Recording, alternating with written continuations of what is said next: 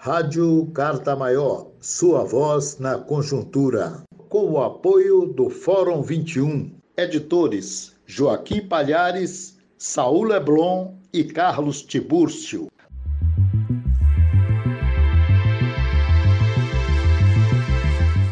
Em Santiago de Chile, Tevni Pino Saavedra. Vamos ouvir.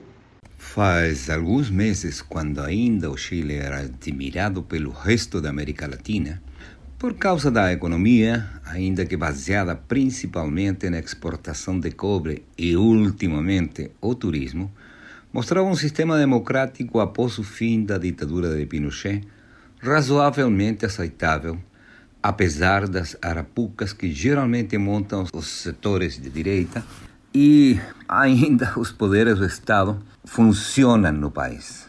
Mas realmente funcionam? Em termos, sabe-se, por exemplo, que a justiça ainda não multou nem prendeu uns empresários que, apesar de proibidos pela quarentena que se controla nas estradas, utilizaram seus helicópteros para viajar até suas casas do litoral.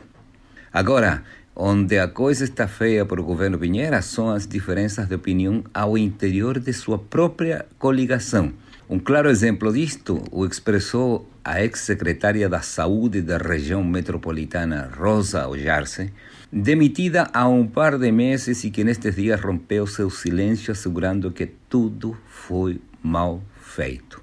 Pedindo ao novo ministro de Saúde, Henrique Paris, logo da renúncia de Jaime Mañalich, que o melhor seria, abre aspas, trocar toda a equipe que acompanhou o renunciado Mañalich, fecha aspas.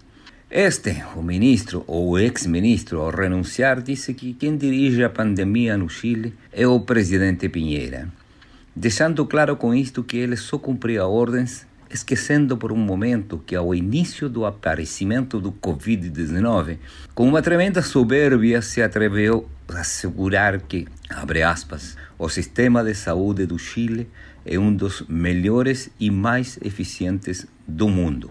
Essa e outras frases conseguiram unanimidade nos dirigentes opositores, além de especialistas em pedir sua saída, pois, além de ser a cara da pandemia, mentiu por vários meses os números reais de pessoas falecidas por causa da doença, falando algo em torno de 2.500, enquanto o mesmo ministério, obrigado pela Organização Mundial da Saúde, reconheceu serem mais de 5 mil os falecidos.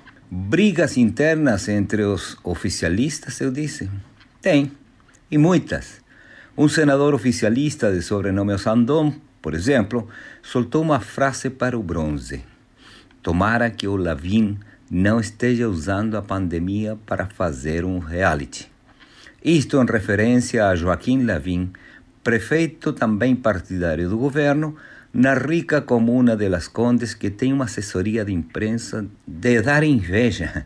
Um dia decide abrir um grande centro comercial as emissoras de televisão têm por longos 40 ou mais minutos na programação dos matinais, para no dia subseguinte recuar, pois, abre aspas, esta medida poderia trazer contágios. Fecha aspas.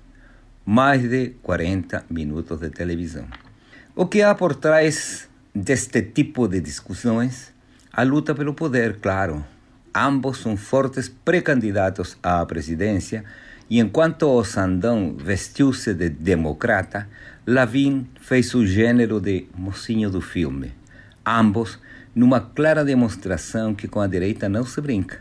Donos das emissoras de televisão, eles mesmos donos de grandes fortunas, ou seja, demagogia pura.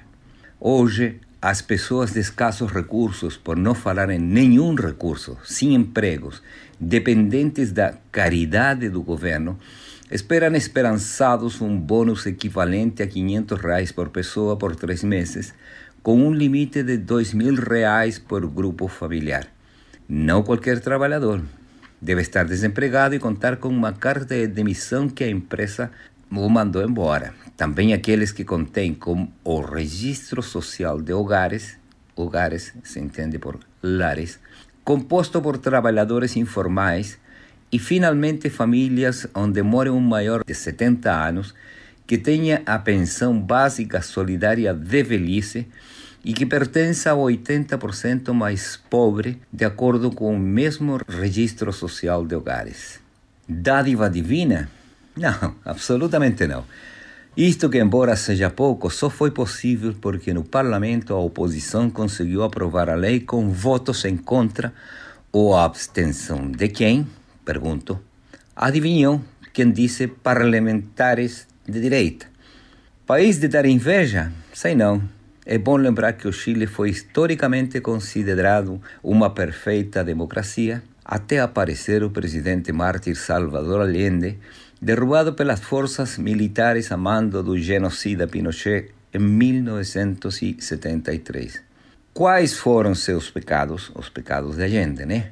Naturalizar a grande mineria em mãos das empresas norte-americanas, levar adiante uma verdadeira reforma agrária, nacionalizar a banca privada, garantir meio litro de leite para todas as crianças do país.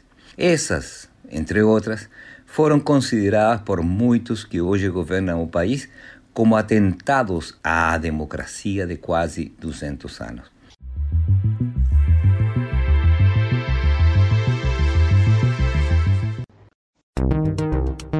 Rádio Carta Maior, sua voz na conjuntura.